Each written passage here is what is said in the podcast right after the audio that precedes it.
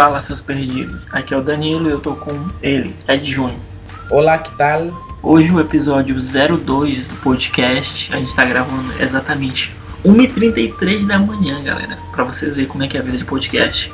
Sim, no episódio de hoje, Ed vai contar um pouquinho das histórias dele, que ele viveu em 2015, de uma viagem que ele foi para o Chile. Ele vai falar um pouquinho sobre impressões, sobre o país, sobre quais foram suas experiências, perrengues e o que ele passou e muito mais. Então, fica com a gente e bora ver o programa que está muito informativo.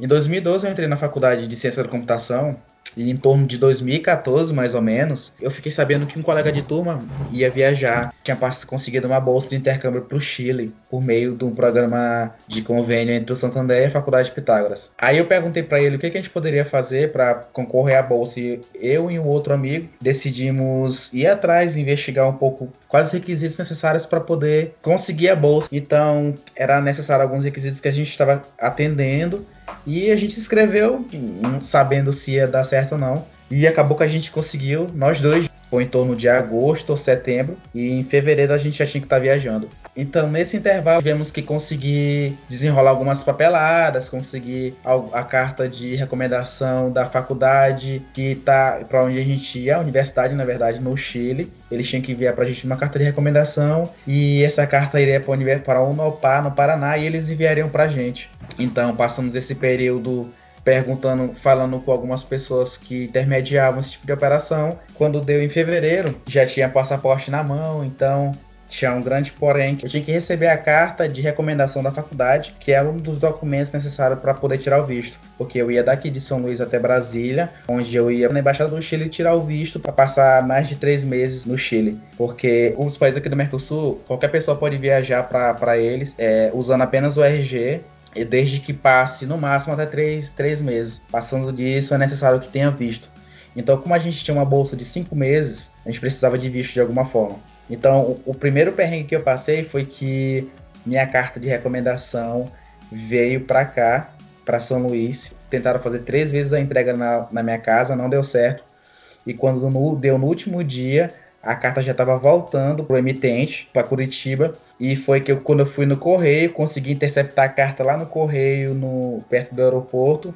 O correio de distribuição, que já é o ponto, era o ponto final para a carta voltar eu consegui falar com uma pessoa para ela deixar guardado para mim e quando eu chegasse lá eu, eu, eu conseguiria encontrar. Então foi o meu primeiro perrengue porque eu fiquei bastante nervoso. Se essa carta voltasse, eu não teria tempo suficiente para viajar e tirar o visto. Então seria um, um, bastante frustrante que eu perderia a viagem.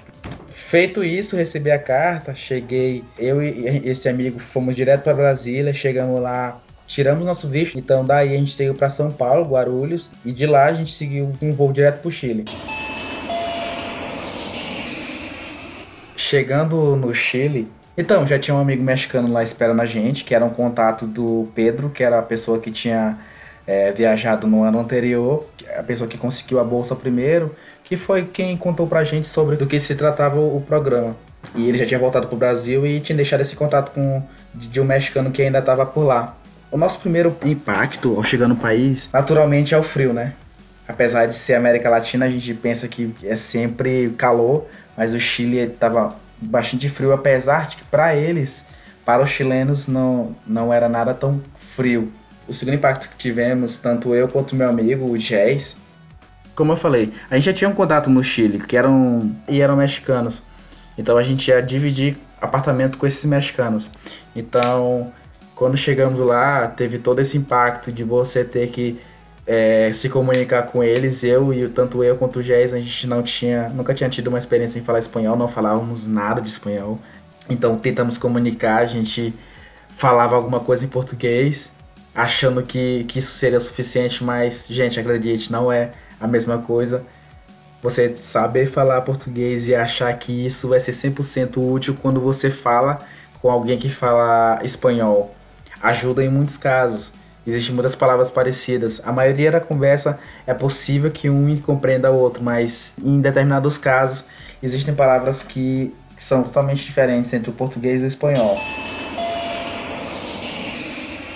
Nosso primeiro perrengue chegando lá foi quando fomos ao supermercado e ao passar nas compras no caixas, no final, a operadora de caixa ela sempre pergunta se o, o, o cliente ele quer doar aqueles pequenos centavos que sobram de troco para a instituição dos bombeiros. Ela falou algo do tipo quer donação bombeiro? Donação bombeiro? Tipo, uma coisa muito rápida. Sabe, sabe o que é algo muito rápido de se, de se entender? Eu só entendi é o donação bombeiro. Tipo, nada tão claro.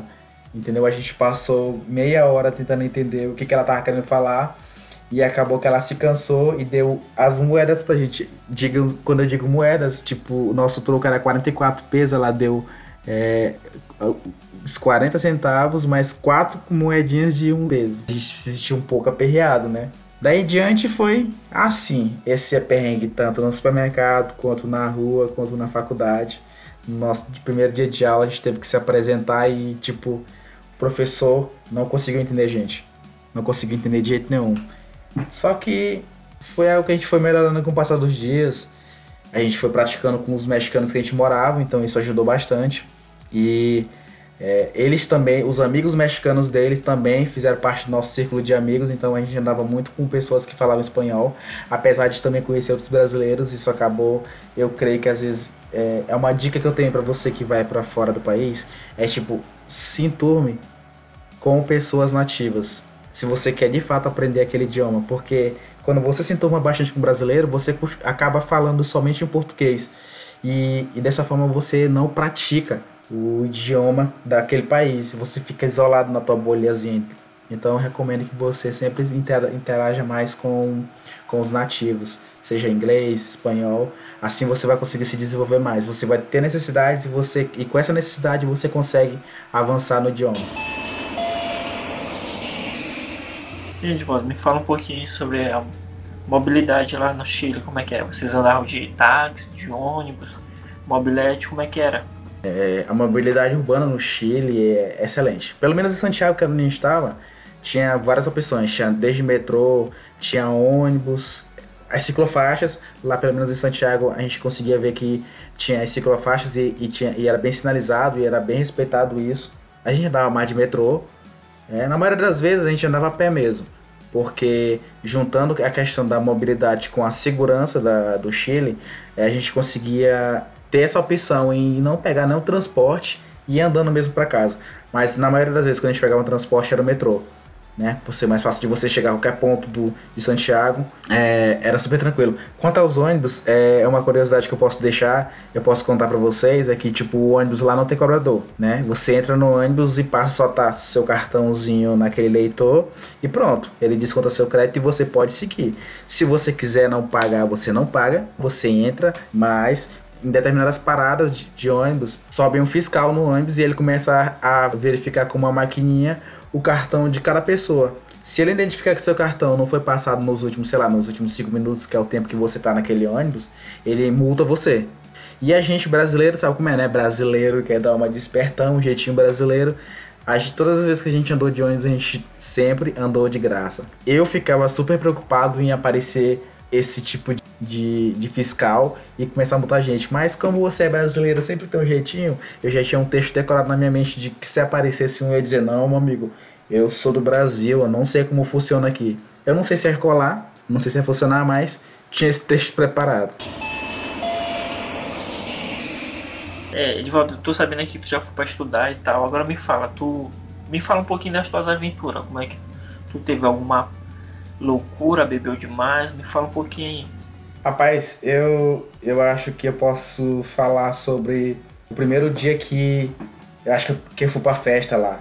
A gente chegou numa sexta-feira e passou todo o fim de semana, o pessoal, a gente se enturmando com o pessoal e, e lá no Chile tem uma festa bem, bastante conhecida que é a Miércoles, pô. Miércoles significa quarta-feira é uma festa para intercambistas poder fazer o network. Né? Então, cada quarta-feira tem uma festa num local diferente. E o Gino, que era mexicano com quem a gente morava, ele chegou a convidar a gente para ir nessa festa, para a gente conhecer um pouco da galera e tal, conhecer outros, outros chilenos. E então foi eu, mais outros, outros, outros, outros mexicanos e tal. E acabou que a gente chegou lá, e começamos a tomar cerveja E foi o momento da gente tomar tequila, né? Que você tá num, num país desse latino, conhece mexicanos, então de alguma forma você acaba tomando tequila. Então a gente chegou no primeiro momento, já, tá, já tinha tomado cerveja, misturamos com tequila, então claro que não vai dar coisa boa, né? E não demorou muito, eu me perdi dos meus amigos. O local da festa tinha dois ambientes, é, no primeiro andar e no segundo andar, e acabou que eu me perdi, não sei como, eu acho que coisa de bêbado. E quando eu me espantei, eu tava vomitando num canto, sozinho. E, e quando eu percebi que eu, que eu não conseguia achar eles, eu sentei eu simplesmente sentei lá na escadaria e fiquei lá. Aí eu come, eu tava com já com muito sono, querendo dormir e nada desse pessoal aparecer, acabei que eu sentei numa escadaria e depois que eu sentei nessa escadaria, eu dormi. Eu apaguei. Eu lembro de alguns relances, lembro de um casal discutindo, lembro de um, um cara parando e batendo no meu ombro e perguntando se estava tudo bem, e eu só falando com uma, o máximo que eu poder, que eu, como um bêbado, podia falar, né? Tipo, tá, tá, tá, tá tudo bem, saca? Eu tava muito ruim, cara. Muito ruim mesmo. E, e quando eu olhei pra minha camisa, que era branca, tava todo vomitado. Mas sabe o que é todo vomitado? já tava meio que aquele clima de, de final de festa. Então, meu amigo, eu tava sozinho. Eu não sabia voltar para casa. Tava fazendo um frio da molesta. E eu não tava com roupa de frio. Então, meu amigo, o que, que eu tive que fazer? Vai andando até onde tu consegue e segue jogo. Então eu fui andando igual o, uma criançazinha perdida do, quando se perde dos pais e saí andando até a, a porta de saída que tipo o ambiente ele era meio que você entrava numa portaria e saía andando até o local onde tinha festa. Então esse caminho todo de volta eu fiz e até eu chegar na avenida. Quando eu cheguei na avenida, tinha um táxi na porta. E eu fiquei pensando, caraca, será que eu tenho dinheiro? Naquele momento, o, o, o que eu mais queria era chegar em casa. Então, eu sei lá, eu dava um braço meu para chegar em casa. então, eu fui lá na minha carteira, eu tinha exatamente 5 mil pesos, que na época equivaliam uns 25 reais. Então, eu perguntei pro motorista se ele conhecia o nome da, da rua onde eu morava se chamava Nathaniel Cox, né? E, e claro que falando desse jeito, uma pessoa que fala espanhol não vai entender. Então eu chegava e falava para ele, sei lá, eu, o máximo que eu conseguia falar como um bêbado consegue. É, sabe de onde quedas la, la calle Nathaniel Cox? E é claro que ele não entende, né? Claro que ele não ia entender de, de primeira vez. Eu perguntei uma vez, eu perguntei duas vezes, eu perguntei três vezes, e quando foi na quarta vez ele conseguiu entender. Eu acho que. E acabei que eu comecei a mudar o tom de voz e mudar a, a, a pronúncia, e acabou que ele entendeu. Oh, Nathaniel Cox. Tipo, não muda nada. Não muda nada do jeito que tu falou. Saca? Então ele acabou entendendo. Aí eu perguntei quanto é que custava. E até lá, por incrível que pareça, não é mentira, ele disse que custava os mesmos 5 mil pesos. Só que ele não sabia que eu tinha só isso, né? ele cobrou 5 mil pesos para chegar em casa. Então, meu amigo, eu só entrei naquele táxi, eu apaguei. Eu só acordei com ele batendo no meu ombro e dizendo que tinha chegado. Eu olhei e confirmei que realmente estava por de casa. Cara, aquele momento foi o momento de maior alívio, acho que dos momentos de maior alívio que eu já tive na minha vida. É, Edivaldo, a respeito de viagens, tu ficou só na capital mesmo? Ou tu foi para algum lugar a mais? Foi pro interior do Chile, como é que é? que eu posso contar do Chile é que é um lugar que tem bastante paisagens para visitar. A gente visitou algumas cidades próximas de Santiago que realmente tinha, que tinha praia, que já é do o Oceano Pacífico. Reñaca, o nome da cidade, Vinha del Mar, é, Concon, algumas cidades bem próximas da uma da outra que você pode, sei lá, com alguns minutos pagando uma van, visitar. E esse é um passeio barato. É uma dica para quem vai para o Chile, estiver morando no, em Santiago, provavelmente vai para Santiago e depois vai visitar esses lugares, que é bem barato, é bem próximo e tem um, umas passagens muito bonitas. Você vai poder tomar banho no Pacífico. Outro lugar que eu visitei foi o, o Embalse Gesso, que é uma lagoa azul, muito bonita por sinal.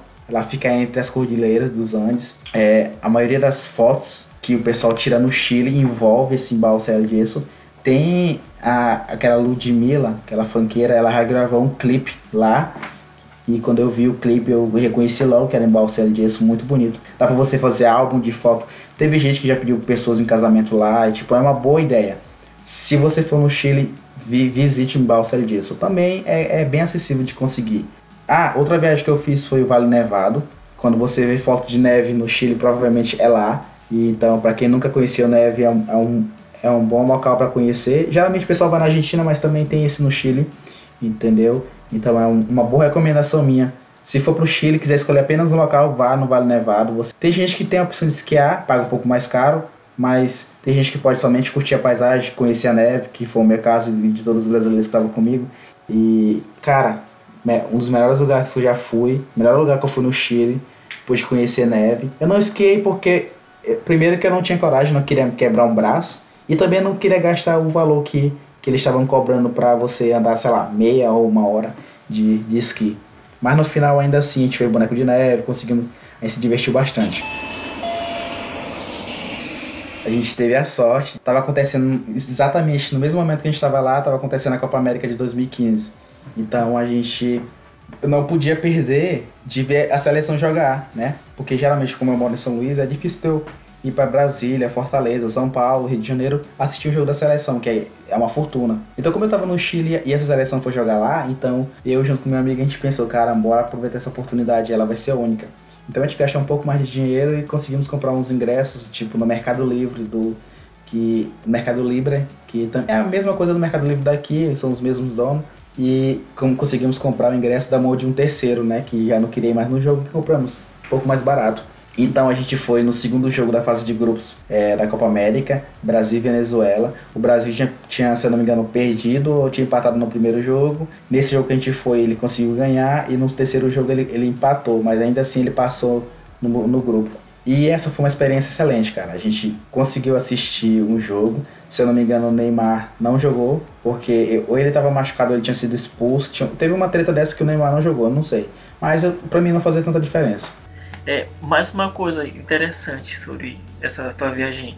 Eu vi um vídeo tu no Pânico, com aquela galera do Pânico. Me conta um pouquinho sobre como foi essa aventura aí.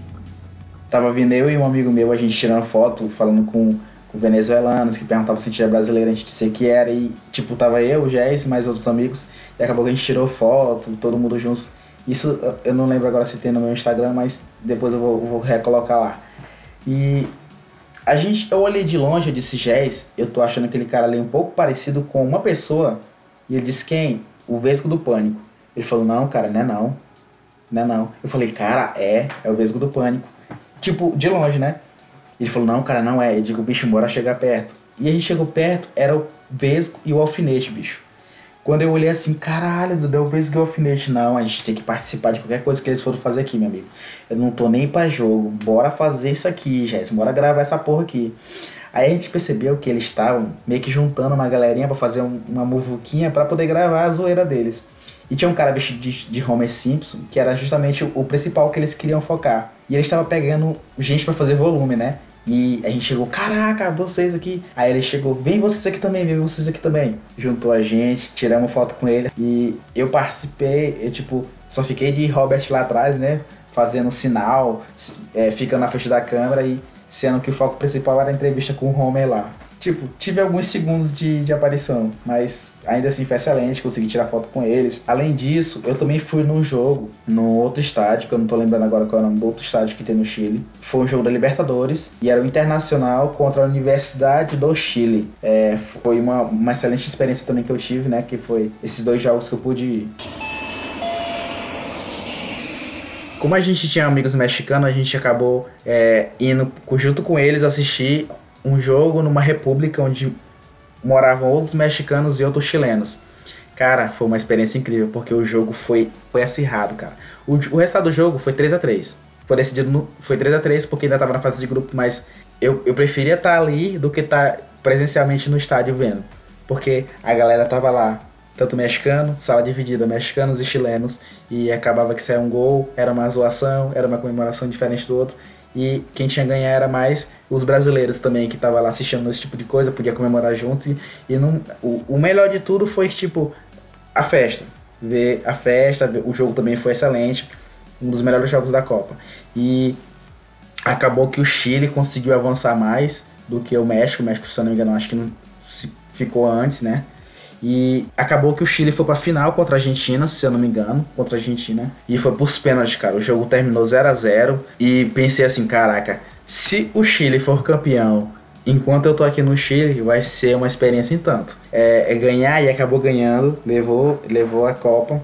Falaram pra gente que quando um time, geralmente a Universidade Católica ou então a Universidade do Chile ou Colo-Colo, eles ganham alguma coisa, o pessoal se concentra em massa numa praça chamada Plaza Itália, né? Então o pessoal faz todo um caminho da avenida até chegar à praça. Todo esse caminho foi lotado, cara. Sabe que é uma parada lotada de gente. A pista é tomada por pessoas e as pessoas vão andando até essa praça. E lá chega lá na praça, eles ligam aqueles sinalizadores, é, começa a gritar e tal, comemorando, um grito de guerra, é o que mais se ouvia para todo lado, era pessoal tititi, lelele, viva Chile, e a gente, claro, a gente com o brasileiro no meio também, pulando, curtindo.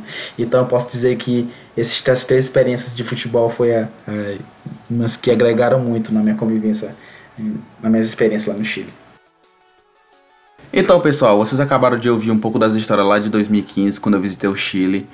Não esqueça de compartilhar nosso podcast para pelo menos 5 amigos e, claro, nos siga nas redes sociais. Nosso Twitter é arroba Perdidos na Ilha e nosso Instagram é arroba Perdidos na Ilha PD. Então é isso, até semana que vem. Fui!